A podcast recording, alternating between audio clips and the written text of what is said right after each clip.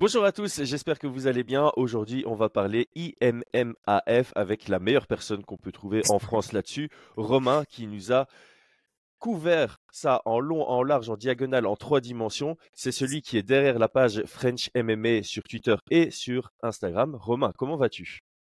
Bah, très très bien, Chris, ça fait très plaisir d'être là déjà. Bon, un peu fatigué parce que bon, une semaine d'IMAF, c'est jamais euh, simple, mais très content d'être là. Et puis comme ça, on peut clôturer et faire un récap de la meilleure des manières, c'est-à-dire ici sur Five Minds. C'est ça, et en plus, en off, tu me disais que les, les mondiaux des IMAF, c'était comme Noël pour toi.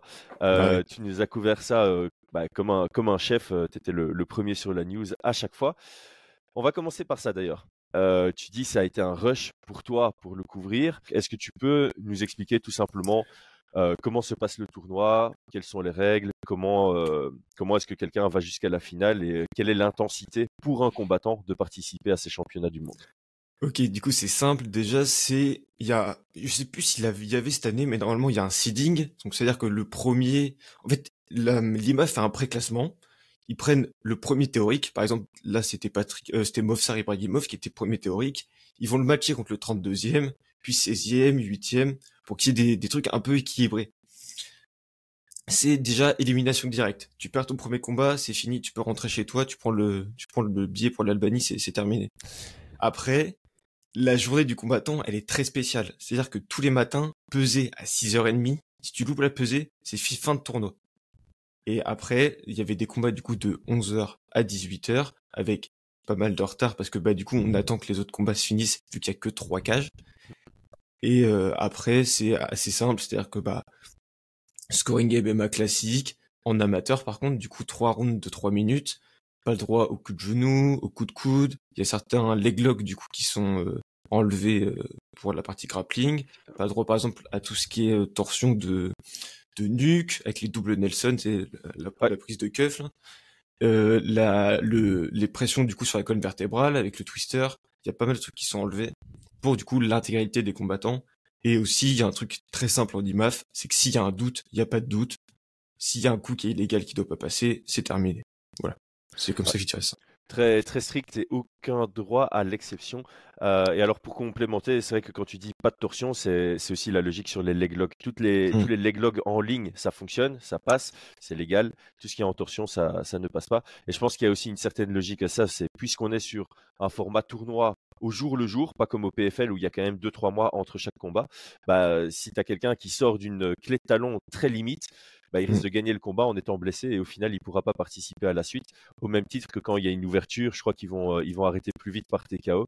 Euh, quand il y a un knockdown aussi, avant la finale, ils risquent d'arrêter plus tôt parce qu'ils ne veulent pas que quelqu'un gagne le combat et soit incapable de, participer à la, à la suite. Mmh. Donc, vas-y. Non, non, c'est bon. Alors, euh, pour les juniors, on a 5 combats sur 5 jours. Pour les seniors, on a quatre combats, donc des 16e jusqu'en demi, un jour de pause et la finale le, samedi. C'est pour que les gens se rendent compte de l'intensité que ça peut représenter. pour ceux qui ont gagné une finale dans une catégorie de poids où ils commençaient en 16e de finale, il y a cinq combats à enchaîner sur 5 ou 6 jours selon l'âge. Donc, quelle est la limite pour junior? Quel est le début pour senior?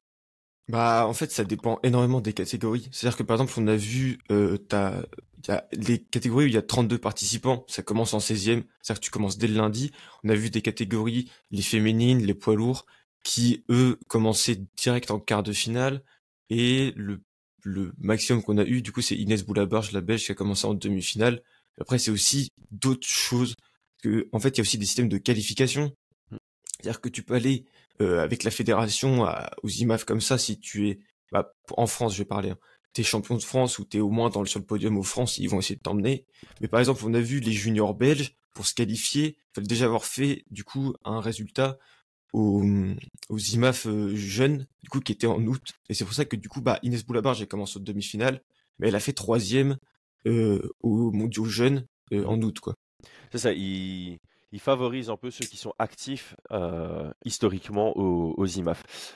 Alors maintenant que tout ça est, clair pour tout le monde, on va un peu parler de, nos résultats parce que je pense que la, Belgique et la France peuvent ces deux nations qui peuvent sortir la, tête haute, surtout comparativement aux structures qui, ont mis, qui sont mises en place dans nos pays par rapport à d'autres pays qui sont beaucoup plus aidés pour ne fût-ce que les, les, départs, que pour les entraînements, etc., etc. Même si en France, ça commence à, a vraiment cartonné. Je pense qu'il y a une structure qui se met en place. Il y a, il y a de plus en plus d'aide. Il y a du coaching qui est vraiment de très haut niveau. On a fait une analyse avec Aldric qui m'a, vraiment appris que bah, Johnny Frachet, par exemple, il, il, analysait en long et en large ce qui se passe aux IMAF pour pouvoir adapter les examens du grade vert pour s'assurer que la France reste cohérente par rapport au, niveau international. combien est-ce qu'il y avait de participants? Je pense que tu as pris des, notes et tu vas pouvoir nous dire ça. Combien il y avait de participants en France, en Belgique et faisons un tour d'horizon sur les, résultats de, nos deux pays.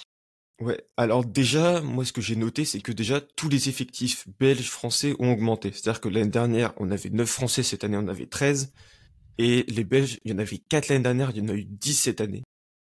Et euh, d'autant plus qu'en plus, euh, l'année dernière, il y avait genre 660 participants au total au, au World. Et cette année, il y en avait que 560. C'est-à-dire que la proportion en elle-même augmente encore plus. Donc déjà, ça c'est très bien. Et en plus de ça, moi qui ai couvert du coup tous les francophones, on a vu des, des Suisses, des Polynésiens, qui sont encore plus de ça euh, accentuer du coup la francophonie dans, dans les IMAF. Et donc là, le message qui est envoyé, c'est que le, le MMA amateur augmente en, en visibilité aussi, en, en attractivité. On voit des IMAF avec de plus en plus de catégories de poids qui sont de plus en plus remplies. Et euh, dans nos pays, on voit qu'il y a une participation qui, qui augmente également. Bon, ici, je pense qu'il y a aussi eu un avantage pour pas un avantage pour nos combattants, mais un avantage pour envoyer plus de combattants, c'est que c'était en Albanie, ce qui n'est pas trop loin par rapport à si c'est ailleurs dans le, dans le monde, si on doit commencer à aller sur un autre continent, je pense que ça devient plus cher et pour les fédérations, c'est peut-être plus compliqué d'envoyer une grosse équipe. Donc, on en a bien profité. je ne sais pas, je t'ai pas posé la question avant le podcast pour voir si tu avais l'info, mais quel était le pays le mieux représenté en termes de nombre? C'est le Tadjikistan qui a fait les meilleurs ouais, C'est toujours le Tadjikistan, les Kazakhs qui inscrivent à peu près deux combattants par catégorie. Donc on a à peu près une trentaine, une quarantaine à chaque fois de combattants kazakhs ou tadjiks. C'est dingue, c'est dingue. Et ça justifie aussi pourquoi il y en a autant en, finale. C'est parce que de base, ils sont déjà beaucoup, donc ils augmentent leur chance d'avoir des combattants qui performent. Maintenant, on va rien leur enlever. Euh, ça fait partie des, grandes nations du, MMA au niveau amateur euh, actuellement. Et on pourrait s'attendre à ce que d'ici 5-6 ans, ça, le Tadjikistan explose un peu comme la Géorgie les, trois dernières années, euh, avec des gars comme Ilya Topuria, Dvalishvili. Enfin, on commence à voir que Gouram aussi, c'est un pays mmh. qu'on connaissait pas du tout dans le monde du MMA MMA il y a quelques années. Et aujourd'hui, il y a beaucoup d'athlètes qui performent, mais en plus à un très très haut niveau. passons maintenant en revue un peu les, les performances de la France, de la Belgique et aussi Suisse et Polynésie. on va peut-être pas passer athlète par athlète parce que ça, ça risque d'être d'être beaucoup, mais donc il y avait combien? Tu disais 13 Français et 10 Belges? Donc il y, a, il y avait un Suisse, c'était ça, Jordan Menet? Et combien de Polynésiens tu as, tu as couvert aussi? Euh, Ça fait 27, je crois, au total. 10 Belges, 13 Français. Ouais, ça fait près 27. Donc, sur les 27, euh, isolons combien sont arrivés en, quart de finale. Comme ça, on, a une petite proportion. Bah, en fait, j'ai pas trop fait par rapport au quart de finale, plus au nombre de combats. Parce que, par exemple, il y en a qui commencent en demi, il y en a qui commencent euh, dès le premier tour. Oui. Déjà, il y en a que 4 ou 5 qui n'ont pas passé le premier tour, dont Enfin, il y a eu un Français, mais par disqualification a posteriori. Ouais, c'est triste, Ouais. ouais. Mais déjà, ça, c'est déjà un marqueur que on est déjà à un niveau de un grassroots level qui est déjà pas mal haut. C'est-à-dire que déjà, la plupart des combattants ont gagné leur premier combat, ou ceux qui n'ont pas gagné. Je pense par exemple à Baisankour euh, Sardalov, qui lui, bon, il se fait dominer, il est pas dans sa compétition, parce que c'est aussi une compétition, il faut le rappeler, qui est très très dure. C'est-à-dire que trois rounds de trois minutes, quand tu quand es contre un lutteur qui te bloque deux rounds, c'est déjà fini. Et après, courir derrière le scoring, c'est juste impossible. Mm. Mais euh, déjà, la plupart du coup ont passé leur premier combat, sauf euh, en France, euh, bah, Wally Tandia et euh, Bafodé Gassama du coup aussi qui qui se blesse les genoux et qui s'évanouit à cause de la douleur.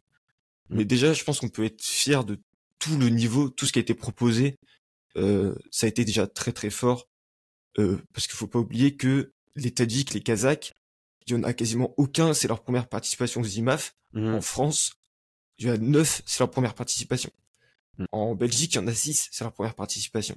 Alors que les Tadjiks, les Kazakhs, ils font déjà les IMAF en jeune, et après, ils vont au Worlds. Ouais, c'est euh, c'est intéressant parce qu'il y y a clairement une question d'expérience et euh, l'expérience IMAF n'est pas la même chose que l'expérience amateur, on va dire. C'est euh, quand tu combats dans ton pays en, amateur, c'est une expérience totalement différente de l'immersion que peut représenter les IMAF et pour quelqu'un qui va y participer la première fois, ça peut être rapidement impressionnant et donc le fait que la grande majorité de nos athlètes aient réussi à passer le premier tour et se soit plutôt fait éliminer dans leur deuxième ou plus tard, c'est déjà une grosse performance en soi, surtout par rapport à moi quand je regardais les, IMAF il y a trois ans ou plus, en tout cas pour les Belges, on avait très peu de participation et les, le très peu de participation qu'on avait, ça sautait au premier ou au deuxième tour. Donc là, de notre côté, nous, on a une sacrée amélioration. Je pense qu'en France, historiquement, il y a toujours eu des, bons résultats. On, pense notamment à Axel Sola et, Manon Fioro pour remonter euh, à, beaucoup plus loin dans, le passé. Mais aujourd'hui, il y a une vraie structure et en plus de ça, il y a des, belles performances. Euh, donc, tu, me dis que tu avais noté le nombre de victoires ou le nombre de combats. Et on pourrait en déduire le nombre de victoires euh, sur, sur les 27 combattants. Bah déjà, euh, la majorité des Français ont fait 1-1 ou 2-1. Et euh, sinon, bah après bon, on a par exemple des gens comme euh, Swill, Swill il a, il a fait, euh... attendez, je l'ai là. Bah Swill il fait 4-0 quoi. Ouais. Donc euh, bah Sambasima il fait 3-1. C'est c'est juste énorme. Mais sinon après bon, on a pas mal de jeunes. On peut penser à Rashman Tchekouyev par exemple le Belge qui premier euh, premier combat il met un KO de fou euh, avec euh, un éthique euh, sublime bah après il perd à la décision faut pas oublier que par exemple si on prend Nessim Hakmid qui fait euh, du coup vice champion mmh. quand je vous ai dit que si tu loupes la pesée t'es qualifié bah du coup son adversaire il a eu deux fois ça c'est à dire que ah. il arrive en, en, finale son adversaire il a un combat dans les pattes Nessim ouais. il en a trois ouais. donc c'est aussi des choses à prendre en compte Bien sûr. Et que nous, du coup, on a eu que un combat qui a eu une pesée loupée, c'est celui de Bafodé Gassama, qui au final, euh, son adversaire loupe la pesée au premier tour. Ouais. Mais sinon, ouais, c'est quasiment tous des 2-1 ou des 1-1. Je pense par exemple à Hugo Boisjol, euh, Hugo Anton Vidal qui font 1-1. Euh, on a Owen Jason qui fait 2-1. Mm -hmm. Donc la plupart ont fait 2-1 ou 1-1. Donc en gros, on a un palmarès largement positif sur euh, sur les ah, IMAF, oui, oui, ce qui n'était pas donné, euh, ce qui n'était pas donné d'avance. Alors maintenant, concentrons-nous sur les les médaillés. Euh, je pense qu'on peut com commencer par euh, tous ceux qui ont le bronze. Alors toujours intéressant de de rappeler, il n'y a pas de combat pour le la troisième place. Euh, je pense que c'est simplement parce que les IMAF et c'est très logique part du principe que si on fait un combat pour une troisième place, euh, c'est entre deux gars qui viennent de perdre et par conséquent, il y a peut-être des gars qui ont perdu par KO et qui, mm. du coup, on peut pas faire combattre le, le, lendemain. Donc il y a une certaine logique. Si tu arrives en demi-finale, ta médaille est assurée parce que si tu es tu es troisième à égalité en fait avec l'autre perdant de la demi-finale. Et donc il y a une médaille d'or, une médaille d'argent et deux médailles de bronze par catégorie de poids. Euh, combien de médailles de bronze on a eu? Euh, Alors, on a eu euh, Samba Sima en français, on a Steven Cheu en belge.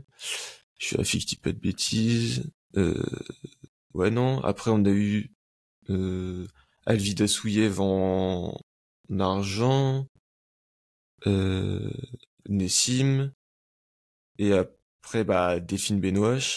Et après en or on a eu Inès Boulabarge, Patrick Abirora et Souil Areski. Du coup c'est nous. Ouais c'est ça. Ça nous fait trois médailles d'or, trois médailles d'argent et deux médailles de bronze. C'est plutôt pas mal. Ouais. C'est un, un, beau, un beau total.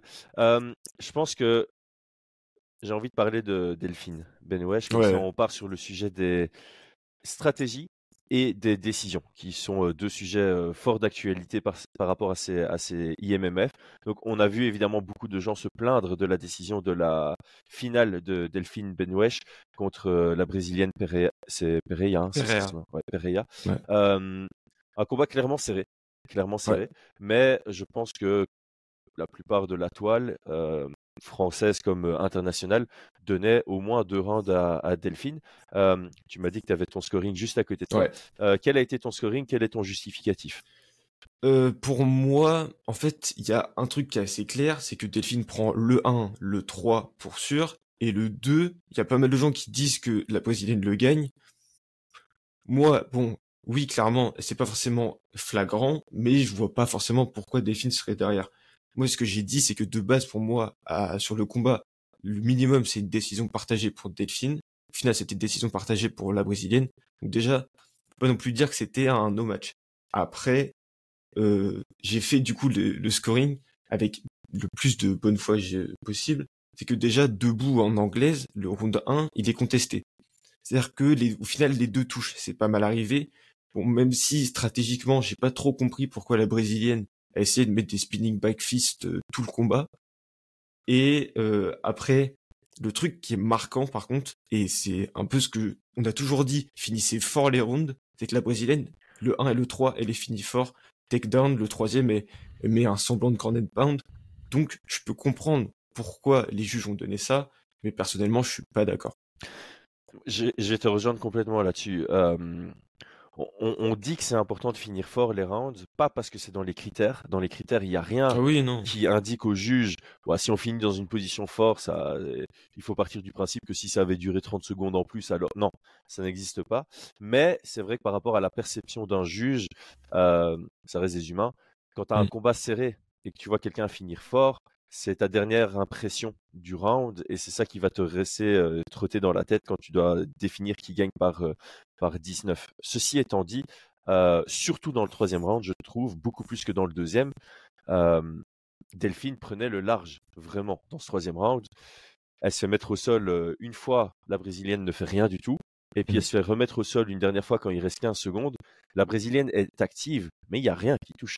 Donc ce troisième round, pour moi, il est il n'y a pas d'argument pour le donner à, la brésilienne. J'ai plus trouvé des arguments pour le pour l'envisager de le donner à la brésilienne dans le 1. Et alors malheureusement dans le 2, le stream bug quand tu veux revoir le combat et tu vois pas la dernière minute. Et moi en live ça avait bugué aussi, donc j'ai aucune idée de ce à quoi ressemble la dernière minute du deuxième round. Donc je peux pas émettre des vies d'avis éduqués dessus. Mais en tout cas jusqu'à une minute de la fin, Delphine est, large devant. Donc j'imagine que dans la dernière minute, il y a quelque chose qui se passe pour la, pour la brésilienne pour que pour qu'on puisse le lui donner. Parce que de ce que j'ai compris sur Twitter, le deuxième est celui qu'on donne le plus facilement à la brésilienne. Ça. Parce qu'en fait, on voit que juste avant que le stream coupe, moi, on voit qu'elle accroche la, la, jambe de Delphine et qu'elle va replier ses jambes dessus.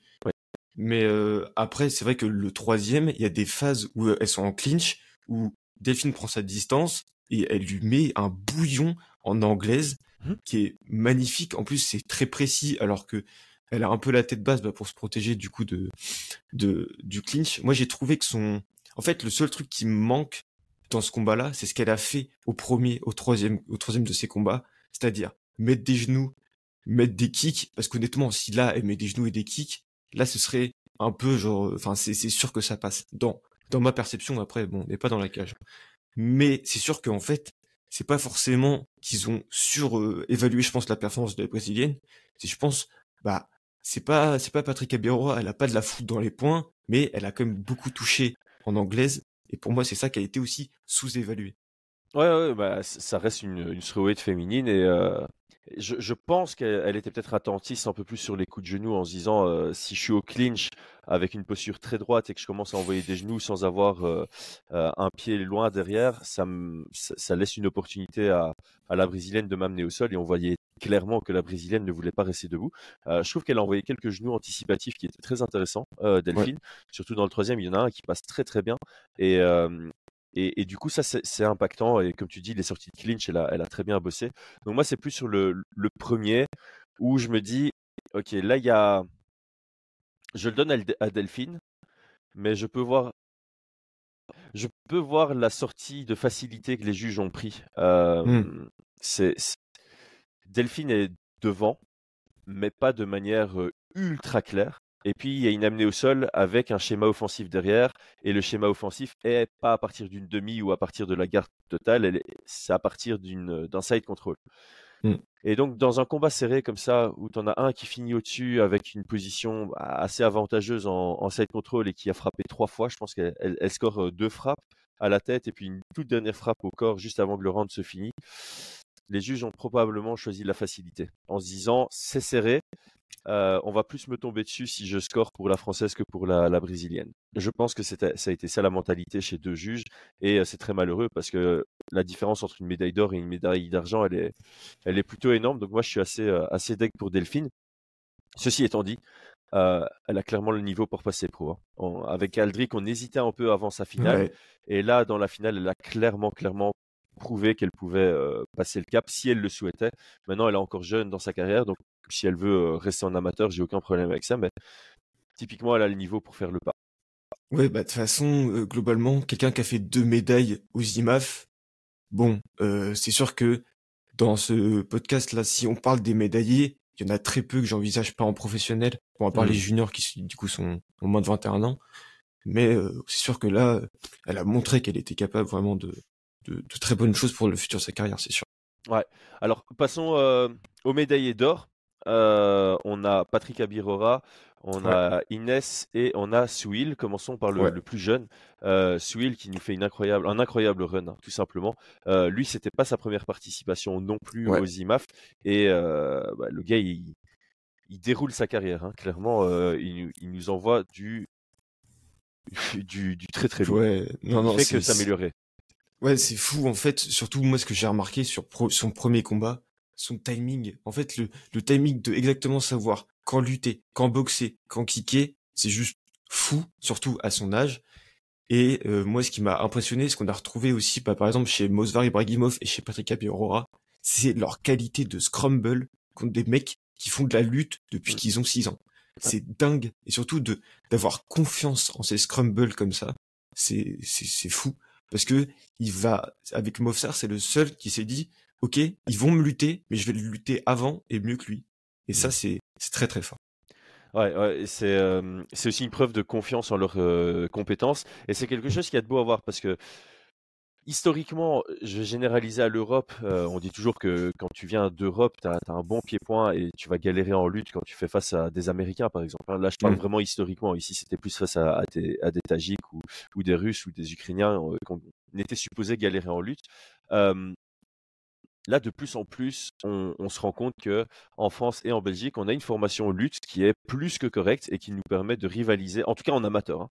Là, je parle en amateur. En amateur, on, on, est capable de rivaliser avec les meilleurs lutteurs amateurs au monde.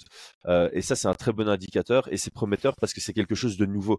Donc, c'est pour faire une comparaison, par exemple, avec euh, Benoît Saint-Denis. Benoît Saint-Denis, c'est quelqu'un qui a commencé le MMA il n'y a pas si longtemps et qui a atteint un niveau qui est stratosphérique, surtout en considérant le temps de travail qu'il a eu. Et là, c'est pareil avec nos amateurs aujourd'hui, le temps qu'ils ont eu pour bosser sur le gros défaut historique qu'on a en Belgique et en France, qui est la lutte on a atteint un niveau qui est ultra prometteur parce que si on est capable d'atteindre ce niveau en si peu de temps, c'est ultra prometteur pour se dire bah, qu'est-ce qu'on va faire l'année prochaine, qu'est-ce qu'on va faire dans deux ans et qu'est-ce qu'on va faire dans trois ans aux IMAF. Je pense que on va pouvoir encore mieux rivaliser et encore plus progresser dans notre pied-point pour pouvoir continuer à, s'imposer de cette manière dans les mondiaux et les européennes.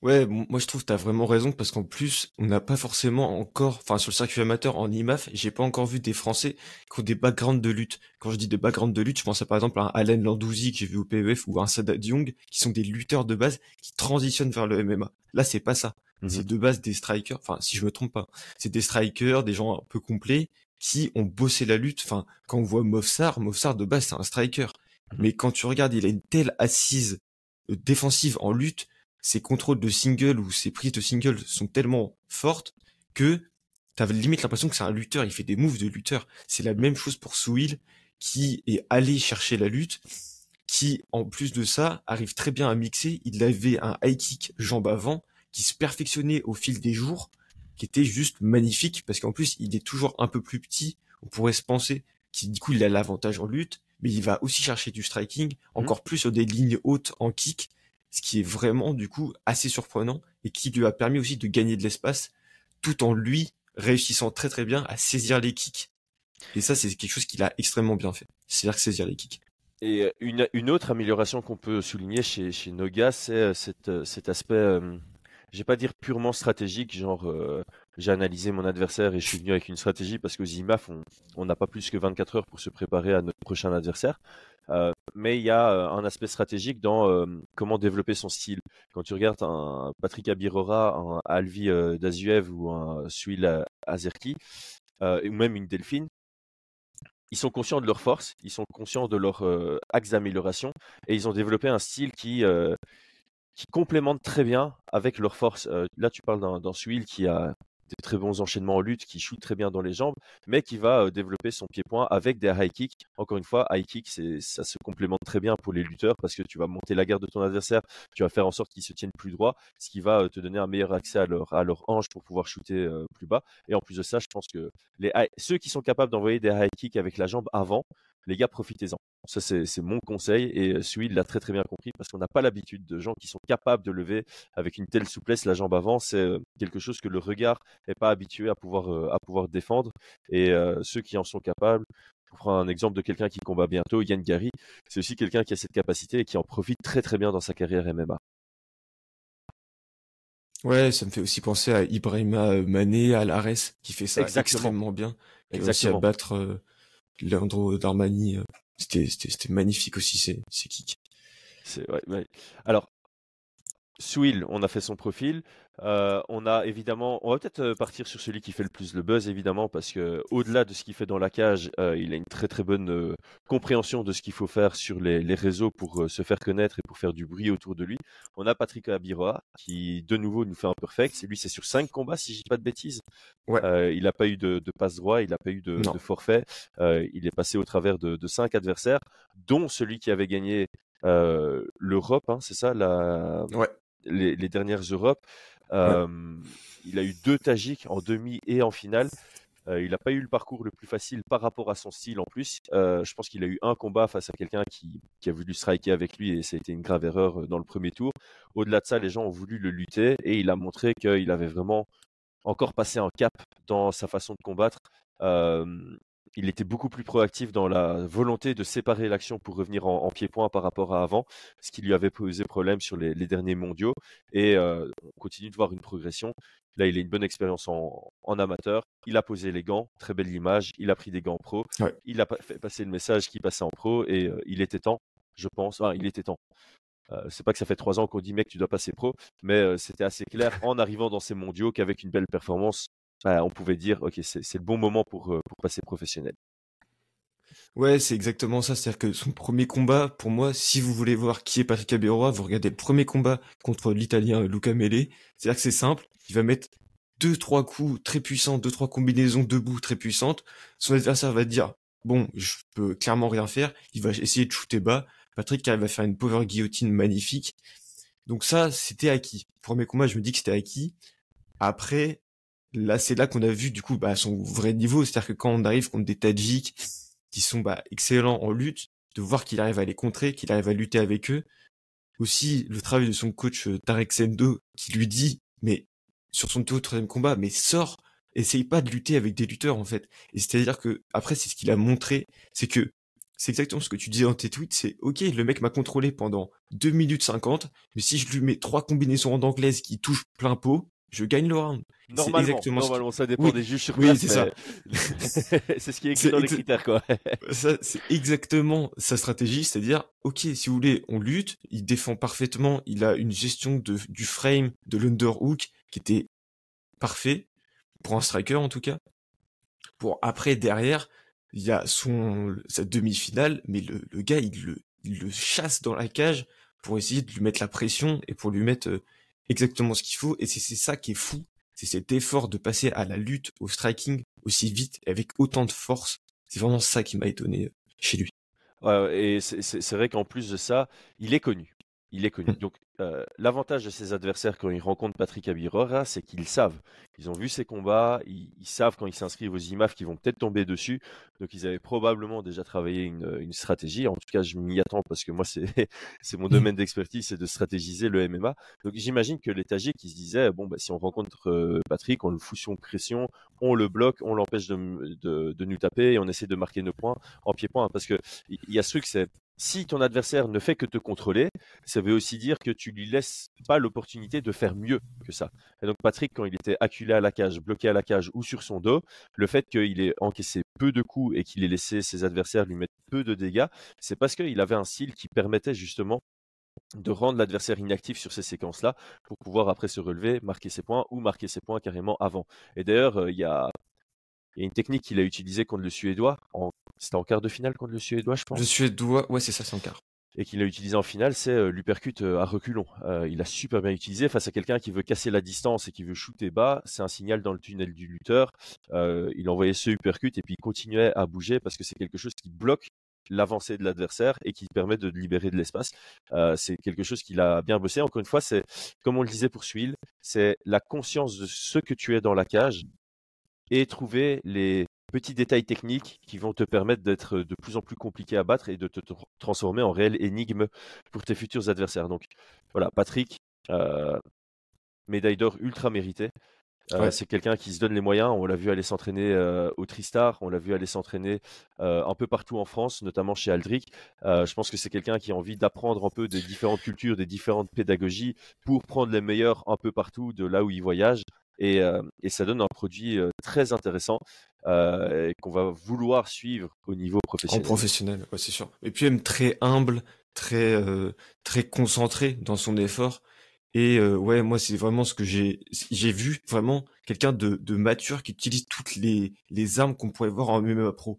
C'est-à-dire que quand la technique de base, du coup, bah pour défendre un takedown, en pro, tu vas envoyer un genou, tu vas mettre side control, tu vas envoyer des, des coudes. Quand je parle en coude, je parle par exemple bah, KO de Alex Pereira contre euh, Jiri Prochaska. Le mec va shooter, tu le contrôles, tu vas envoyer des coudes. Ou sinon, bah, ta technique de Derek Lewis, quoi, un gros hypercute. et c'est et on l'a, je l'avais pas vu avant que Patrick le fasse. Et c'est que je me suis rendu compte, c'est bah oui, ça marche. C'est mmh. juste que personne ne l'utilise parce qu'ils vont plus aller chercher soit des dégâts euh, à la tête, soit bah placer un underhook, ce qui a pas forcément toujours marché contre des très très bons lutteurs. Donc ouais, c'est vraiment c'est une maturité et bah, oui bah ça sent clairement qu'il est fait pour plus être en amateur et pour passer en pro.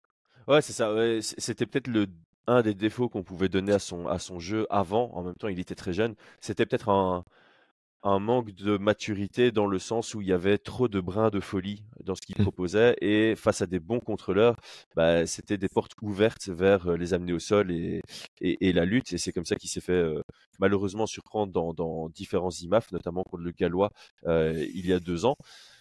Aujourd'hui, il n'y a plus ça. Aujourd'hui, on a l'impression qu'il ne fait plus vraiment d'erreurs parce que mmh. il a pris en maturité dans la cage et j'imagine en tant que personne ici parce que voilà quand tu as, 19 ans c'est normal que tu aies un manque de maturité qui se ressente dans ton dans ton style et là on peut plus du tout euh, mettre ça sur euh, sur lui et c'est pour moi la définition même de je suis prêt à passer pro, c'est quand tu es 100% lucide sur chaque seconde de, de ton combat. Alors moi, j'ai quand même faire une petite parenthèse parce que le Alfandari contre Abirora, c'est quelque chose qui me plaît énormément. C'est un combat qu'on n'a pas eu.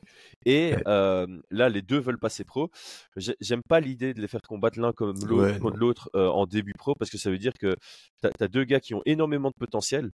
Et bah, tu en as un qui va finir à 1-0, l'autre à 0-1 si on les match l'un contre l'autre. C'est vraiment, bon, c'est un combat, je vais pas dire pour le fan pur de MMA, si on te dit, OK, il faut tous les deux leur début professionnel l'un contre l'autre, ah oui, évidemment, je regarde, bah je prends mon pied à regarder, mais je trouve que sur une vision à long terme, je trouverais ça dommage qu'ils se rencontrent maintenant. Donc, S'ils veulent s'affronter en amateur en janvier et puis tous les deux passer pro, peu importe le résultat, j'ai rien contre. J'ai vraiment rien contre. Ouais, mais je crois que Axel Afandari est booké du coup pour commencer en pro en, janvier à Marseille.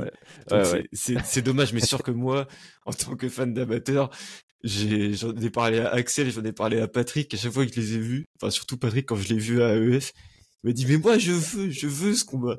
Et moi aussi j'aurais adoré. Mais bon après c'est, il y a des échéances, il y a des, combats, mais moi c'est sûr c'est après c'est comme euh, Alex Pereira contre Israël Adesanya. T'as envie de les voir au sommet à l'UFC s'affronter. T'as pas envie de les voir faire leur début euh, l'un contre l'autre. Justement, ça aurait été chouette de les voir en amateur l'un contre l'autre et puis de les revoir s'affronter à l'UFC par exemple en guise de, revanche. Maintenant, voilà, on va pas se plaindre si à un moment ils s'affrontent euh, dans leur carrière professionnelle quand ils sont tous les deux bien avancés. Euh, ça nous fera plaisir puisqu'il y aura eu tout cet historique justement de qui a été le meilleur amateur welterweight francophone mm. en 2022-2023 quoi. Et effectivement, ça se joue. Ça, à un moment, ça se jouait entre Abirora et Théo Boudin. Maintenant, bout d'un on l'a un peu mis de côté alors que bah, ça, ça reste un des meilleurs euh, welterweight. Ouais, c'est juste parce qu'il a eu sa blessure, quoi. Voilà, euh, exactement. Et donc maintenant, la question, c'est plus Patrick Abirora ou euh, Alfandari. Et c'est vrai qu'il y a aussi Owen Jason qui rentrait dans, dans, dans les discussions maintenant. Donc c'est incroyable. Quand, quand, tu parles comme ça et que tu cites quatre noms euh, qu'on a découvert en 2022-2023 juste sur une division de poids sur nos deux pays. C'est incroyable parce que ça, c'est quatre noms qui vont performer à très haut niveau euh, dans leur carrière je touche du bois ou je fais comme ça, euh, s'il n'y a pas de blessure, quoi. S'il n'y a pas de blessure et s'ils continuent à prendre leur carrière au, au sérieux. Euh, avançons, avançons. Donc, euh, en, en, termes de médaille d'or, on a encore eu Inès qui nous a fait du bon taf sur les deux combats qu'elle a eu. Inès que je connais très bien évidemment puisqu'elle s'entraîne là où je donnais cours. Elle, est, elle est notamment entraînée par Alka Matewa qui est ultra connu en, en Belgique pour son pied-point et on, on, le ressent en fait. On ressent typiquement le, la pédagogie Alka Matewa derrière elle parce que c'est quelqu'un qui euh, qui va frapper dur en fait, qui va pas envoyer beaucoup de déchets. Il n'y a pas beaucoup de déchets dans ce qu'elle envoie. Et euh, mmh. pour quelqu'un de son poids, bah, quand elle envoie, t'as pas envie de te faire, même en tant que mec de 100 kilos, j'aurais pas envie de me faire tabasser par, euh, par les frappes qu'elle envoie. Ouais, mais moi c'est sûr, c'est-à-dire que déjà, avant de commencer de parler d'elle, j'ai envie de lui dire félicitations pour les championnats méditerranéens qu'elle a gagnés il y a trois semaines en Muay Thai.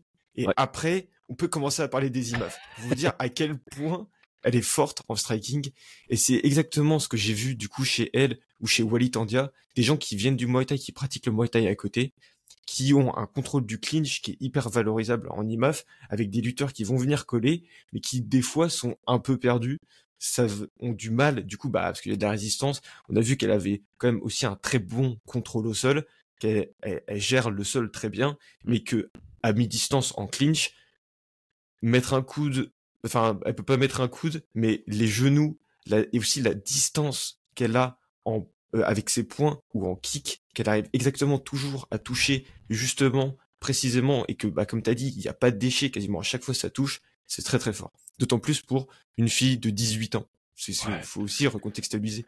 Elle a 18 ans. C'est ouf le, le niveau qu'on peut avoir. Juste... Et en plus, le, le, le pire, c'est qu'on est vraiment dans des pays où on, on, met pas on met pas ça en avant quoi. Bah oui, c'est-à-dire que tu vois des, des Kazakhs, je me baladais pour montrer des vidéos d'illustration de Kazakhs, tu vois des camps faits pour des enfants de 15 ans avec des coachs professionnels, enfin pour qui vont aller aux IMAF quoi. Alors qu'en France, en France du coup on a cette chance-là qu'on a cette pluralité du coup de, de coachs, de style qui vient de du fait qu'on a un pays qui est un peu éclaté avec plein de clubs mais qui nous donne des particularités. Et maintenant, je pense que quand on va aller aux IMAF l'année prochaine, ils vont pas se dire c'est un Français, il est bon au pied-point. Ils vont regarder les vidéos avant de parler, parce qu'on a mmh vu des, euh, des, des gens très variés en termes de style. Ouais, c'est c'est certain qu'on va faire peur sur tous les tous les niveaux, de part aussi, la, mais justement l'explosion. Il y a en, France aujourd'hui, tu as le choix quoi. Si tu veux, euh, si tu as si as un objectif de carrière, tu as plein d'options en termes d'équipe à, rejoindre. Tu as, plein d'équipes qui ont des bons amateurs et qui, en plus de ça, ont prouvé que le coach était capable d'aller amener des, gars jusqu'à l'UFC et de performer à, à l'UFC. Euh, quand tu regardes bah, tous les combattants euh, MMA français qui sont à l'UFC, ça vient pas d'une seule écurie, ça vient pas de deux écuries. Si je dis pas de bêtises, on est sur euh, cinq équipes différentes qui ont des, des Français à l'UFC. C'est énorme, c'est énorme, c'est cinq équipes différentes. Ouais, puis on peut même compter euh, le Belge là-dedans, enfin on peut compter encore énormément de monde sur plein d'autres. C'est-à-dire que moi, euh, il y a une team à côté de chez moi, il y a un combattant qui est au Bellator, alors que je suis en Normandie. Enfin, pour vous dire à quel point c'est dingue, alors que bah il y a trois ans on n'avait aucune team, on n'avait rien quoi. Mmh. Sinon c'était très underground. Non vraiment c'est très très fort. Alors, euh, félicitons maintenant tous ceux qui ont eu une, une médaille d'argent et puis on va passer à la fin du podcast qui est, euh, ok, qu'est-ce qu'on peut tirer de ces, de ces IMAF pour faire encore mieux l'année prochaine en termes de, de style? Qu'est-ce qui a manqué de faire encore mieux? On, on, va pas être gourmand. Hein. Là, vraiment, les performances qu'on a eues, elles sont incroyables. Donc, félicitations à tous les athlètes. Euh, mais voilà, même dans la perfection, il y a toujours moyen de, de trouver des, des, améliorations. Donc d'abord, félicitations aussi, euh, on l'a déjà souligné, hein, Nessie Magdim pour euh, sa médaille d'argent. Euh, Alvi Dasuev aussi qu'on pour une médaille d'argent. Qui est-ce qu'on a eu d'autres bah, Delphine qu'on a déjà fait. Delphine qu'on a déjà fait et c'est tout. Ok, parfait. Bah, ah, Nessim. Nessim, c'est le premier que j'ai cité. Ah, pardon. Voilà, donc on est, on est, bon. C'est le matin, les gars. Euh, excusez-nous pour de temps en temps, on a, on a flanché sur quelques mots. C'est dimanche matin. Euh, toi, tu sors d'une semaine euh, extrême à heures de ça. Sommeil, Moi, pour ceux, pour ceux qui savent pas, j'ai commenté le PFL de nuit de samedi à, à dimanche, de vendredi à samedi. J'ai commenté le Cage Warriors hier soir. En attendant, bah, il faut gérer Fight Minds et j'ai un boulot à côté. J'ai aussi une femme et un enfant, donc, donc voilà, je, je mets Ouais, voilà, j'ai trouvé des excuses. Ça, c'est pas des raisons, c'est des excuses. J'ai le droit d'en trouver de temps en temps. Alors, qu'est-ce qui a manqué pour qu'on fasse encore mieux? Moi, je pense une deuxième main pour euh, Alvida Souyev. Et euh, c'était bon. Mais euh, ah ouais, non mais ça c'était c'était dingue parce que moi je vois les vidéos à l'entraînement de sur du coup la chaîne de Disport Content et je me dis, non mais, enfin, ok, bon, voilà, machin, c'était, c'était marrant, t'as ta médaille, mon gars, parfait et tout. Mais là, c'est fini. Et là, déjà, quand j'ai vu qu'il sautait au-dessus de la cage pour rentrer dedans, je me suis dit qu'on avait un sérieux problème en Belgique. Et que si ce mec-là est pas une superstar dans 5 ans en mode Ramzat Chimaev, je comprends pas grand-chose. Mais euh, après, ce mec-là est juste exceptionnel en mmh. termes de grappling et de lutte. Moi, le premier round qu'il fait en finale, c'est le meilleur round en lutte qu'on a vu. C'est-à-dire que j'ai, pris des notes, c'est, c'est juste dingue à quel point c'était des échecs. C'est-à-dire que, mmh. à un moment, il y en a un qui va prendre le, son adversaire prend le contrôle du single leg. Lui, il va envoyer des frappes à la tête. Du coup, vu qu'il envoie des frappes à la tête, son adversaire commence à se tourner pour pivoter sur le single leg. Lui, il va prendre le dos. L'autre va essayer de scramble. Derrière, le Tadjik lui reprend le dos. Derrière, ça va faire une guerre pour essayer de reprendre l'underhook. Bon, malheureusement, round 2 et round 3, euh, Alvi, du coup, a un peu baissé en cadence et s'est plus retrouvé, du coup, dominé, même si c'était vraiment pas facile parce que aller prendre des positions contre un gars qui défend aussi bien, alors que, juste au troisième round, il prend un slam, mais sinon, c'était exceptionnel en termes de lutte et de qualité euh, du, du, combat en lui-même, quoi. C'était, c'était dingue.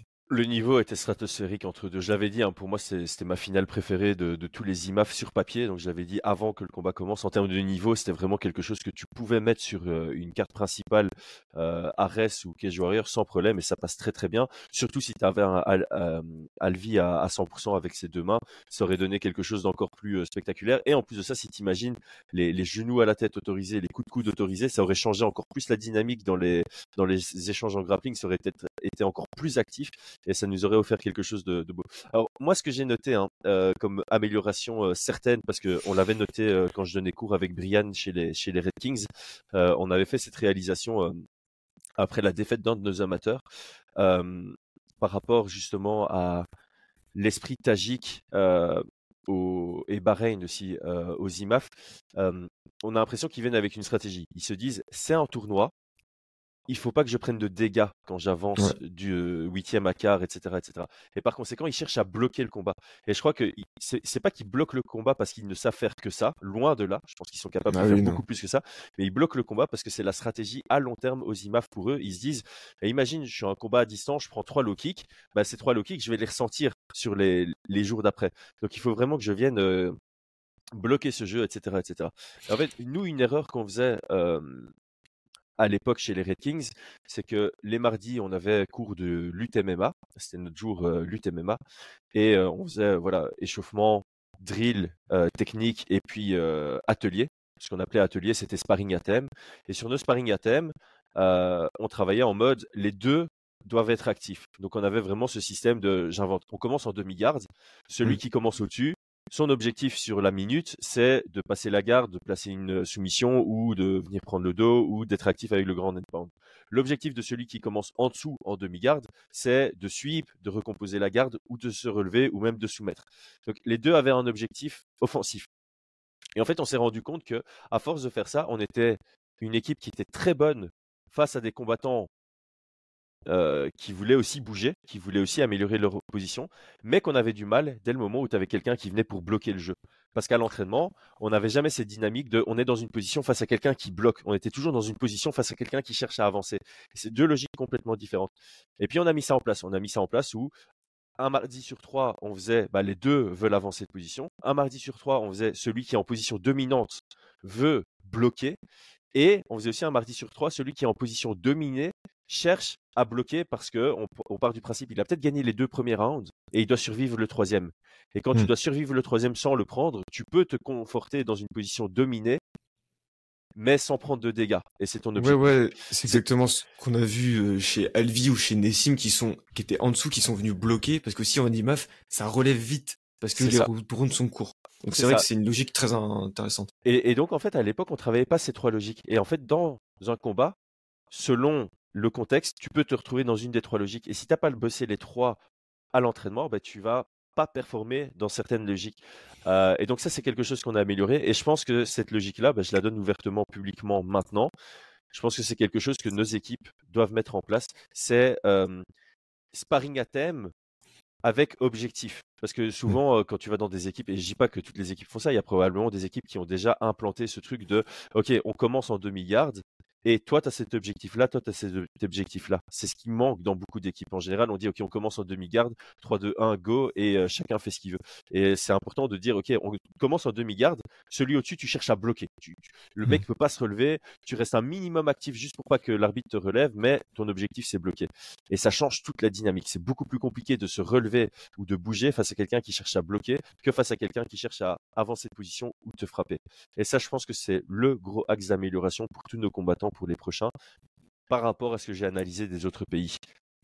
Ouais, non, mais c'est sûr, de toute façon, euh, les IMAF, c'est un marathon, et c'est-à-dire que tu ne peux pas aller aux IMAF en étant unidimensionnel. C'est mmh. juste impossible. Tu vas forcément avoir un strike, un mec qui veut striker avec toi, un grappleur, un lutteur, et surtout beaucoup de lutteurs.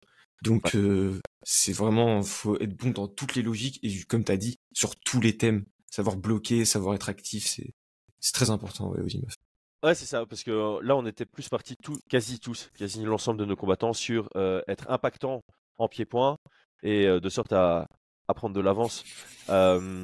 Et effectivement, comme tu l'as dit, si tu arrives en finale aux IMAF, ça veut dire que tu as rencontré quelqu'un qui voulait te lutter, rencontré quelqu'un qui voulait te striker, rencontré quelqu'un qui était plutôt proactif et actif, quelqu'un qui était plutôt euh, à vouloir neutraliser le jeu. Et c'est important de pouvoir euh, travailler cette diversité.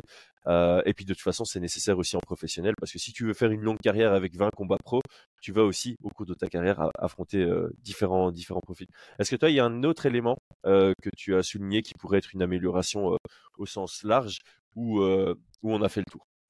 Euh, Moi, hum, hum, hum, moi déjà, euh, c'est bah, travailler énormément ce qu'a fait par exemple un Samba Sima, c'est sprawl ou gestion de clinch comme pourrait faire Delphine Benoche avec des genoux et derrière sortir en striking, sortir fort, les sorties de clinch, c'est un truc qui a été euh, qui a été très très utilisé, très très fort et d'autant plus que historiquement bah, on a un bon pied-point c'est comme ça qu'il faut l'utiliser, c'est comme ça qu'il faut le travailler, c'est en sortie de but. C'est exactement ce que disait Benoît Saint-Denis, son combat contre Matt Frevola, faire monter le gars cardiaquement euh, au sol, voir que c'est un effort bah, durable, et après derrière réussir à exploser sur euh, une combinaison, c'est exactement ce qui a marché chez Patrick Abirora, troisième round.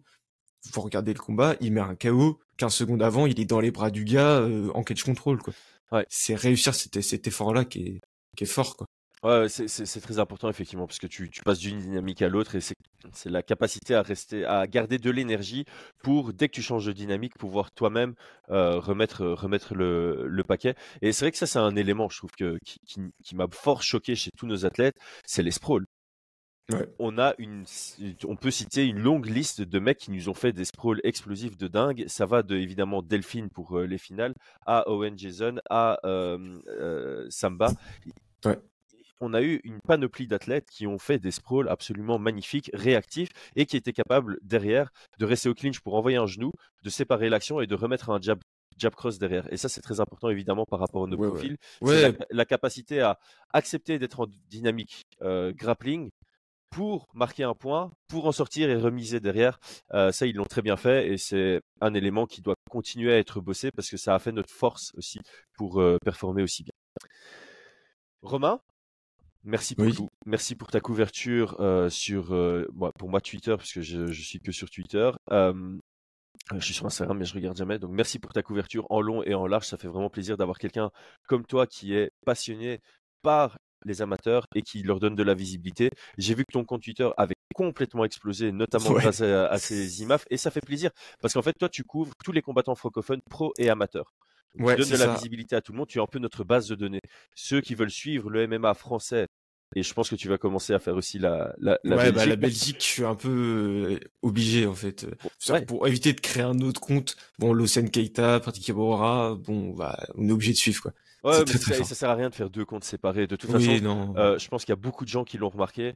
Autant la France et la Belgique au foot, on se déteste. Autant en MMA, on s'adore et on, on, se supporte. Moi, je donne toujours cet exemple. Quand je suis venu commenter l'UFC Paris, j'étais français. Quand j'ai commenté oui, en français, je me suis senti galvanisé par les performances des, des Français. Et je pense qu'aujourd'hui, les Français, quand il y a un Patrick Obirora, ben, ils vont être contents de, de, ses, de ses performances comme s'il était français. Et donc, ça, c'est beau à voir. Et pour toi, ça sert à rien de faire deux comptes séparés. Oui, non, mais oui. Donc, donc voilà, tout le monde, si vous voulez avoir un suivi du MMA local, belge, français, la chaîne à suivre, c'est la chaîne, le, tweet ou l'Instagram à suivre, c'est French MMA, qui est géré uniquement par Quentin, par Romain. Oh Je suis désolé, c'est la fin. En plus, c'est écrit en, bas. Mais voilà, c'est tu, nous sors tout, tu fais ça de manière qualitative, tu nous sors ça de manière factuelle tu mmh. rentres pas dans des débats, tu rentres pas dans des dramas. Moi, je trouve ça, je trouve ça merveilleux. Ouais, non, les seuls débats que je vais poser, que j'aime bien, c'est de l'analyse. C'est comme exactement on vient de faire. C'est de réussir à comprendre ce qui a marché. Moi, ce que je fais quand j'analyse un combat, je prends juste le combat, je l'analyse image par image, seconde par seconde, voir qu'est-ce qu'il fait. C'est aussi un truc qui me fait progresser moi, mmh parce qu'il y a deux ans, j'étais pas du tout aussi pointu que ça techniquement. Et euh, voilà. Et un grand merci du coup à tous les gens de Fatman. J'ai encore reçu un message d'Altic Cassata ce matin qui m'a dit qu'il adorait ce que j'avais fait. Bah moi ça me fait hyper plaisir. De toute façon c'est un sport que je kiffe, c'est quelque chose que j'adore. Merci à vous en tout cas pour l'invitation. Avec grand plaisir. Et euh, bah, c'est une première, mais c'est probablement pas une dernière. On attend les prochains IMAF notamment pour pouvoir couvrir ça à nouveau avec toi. Les amis, merci à tous de nous avoir suivis. Donc, donnez de la force à Romain euh, en suivant sa, chaîne, en étant actif. Euh, sa chaîne, allez, je vais y arriver. ses comptes et en étant actif dessus, en étant engagé, en étant toujours dans, dans le respect. Euh, on a besoin de donner du support aussi à nos athlètes français. Donc, euh, Romain, tu fais un très très bon taf de systématiquement essayer de, de taguer, de référencer les comptes de nos athlètes pour qu'on puisse aussi les suivre. Euh, là, on voit, hein, le, MMA est en train d'exploser. Nos performances suivent. Et donc, c'est le moment aussi de donner de la force en, suivant tous les comptes de nos combattants pour que eux puissent aussi progresser davantage dans leur, dans leur carrière. Tout le mmh. monde, bon dimanche, abonnez-vous et à très bientôt.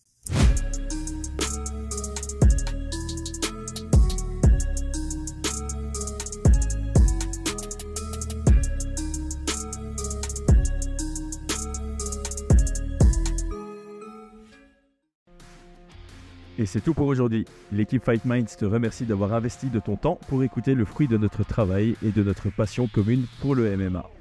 Nous t'invitons à t'abonner à notre podcast et à nous mettre un petit 5 étoiles si notre travail te plaît, ça nous donnera toujours de la force. Et si tu veux donner un petit coup de pouce à notre projet, parle de nous autour de toi, ça contribuera à notre développement. Nous sommes également sur Twitter et YouTube, viens nous y retrouver pour échanger. A très vite pour plus de contenu sur l'art de la bagarre.